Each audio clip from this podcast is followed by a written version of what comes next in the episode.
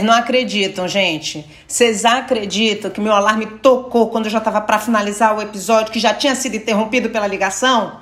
Eu não sei se o universo está conspirando, mas eu vou gravar. Já botei até em modo avião aqui para nada me interromper. Mas enfim, gente, eu falei com vocês que quando Fátima, ela estava subindo, né, como Julia Roberts, uma linda mulher, com bota preta e aqueles cabelos pretos longos, né?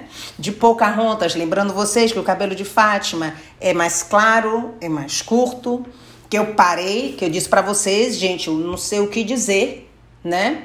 E a mulher parada, sem fazer nenhum movimento, né? Eu acho que ela tava botando um gole de Coca-Cola na boca e a mão dela ficou no ar, se eu não me engano. Fátima se aproximou eu virei para a cara da mulher, como se nada tivesse acontecido, a mulher do translado, e falei: Let's go? Vamos? E fui. Como se aquilo ali for, fizesse parte da minha rotina, fosse a coisa mais natural do mundo. Quando a mulher foi na frente pegando o carro, eu virei para Fátima. A vontade que eu tive de dizer foi: Fátima, demônio. Mas como ela é minha madrinha, ela é mais velha, né? Tem essa ligação com Deus, a gente não pode xingar as madrinhas, gente. Aí eu falei: Fátima, que diabo é isso? Você é louca, Fátima. Tem câmera em tudo que é canto. Como é que você entra loira e sai morena? Esses caras vão achar que a gente tá se disfarçando para quê? Para vir para New York o que para fazer a vida?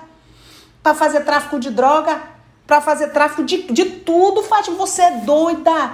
Se uma câmera daquela pega, grava você entrando loura, pega você voltando morena, olha a gente tudo presa, olha a gente passando no Fantástico, passando na televisão, o vexame todo, a casa caiu, a gente sendo deportada dos States, Fátima, por causa de uma peruca.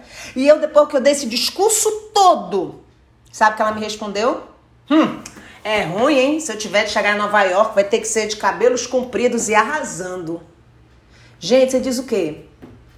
Nesse momento a mulher chamou a gente, a gente foi pro carro e acabou. Eu não, eu não tinha mais o que dizer, eu só pensei assim: eita, que essa viagem vai render. E rendeu. Eu só fiz esse rabinho de episódio aqui, gente, para concluir essa parte, né, do voo à chegada a Nova York. Mas é óbvio é, óbvio que vai ter muito mais coisa lá na frente. Não percam, tá? Eu tô só finalizando aqui o episódio 3, que eu não gosto de deixar o meu público no ar, né? Mas assim, aguarde o episódio 4. Se vocês acharam que esse início já é uma loucura, pensa no próximo. Espero vocês, hein? No próximo episódio, New York, New York, episódio 4. Beijo, minha galera!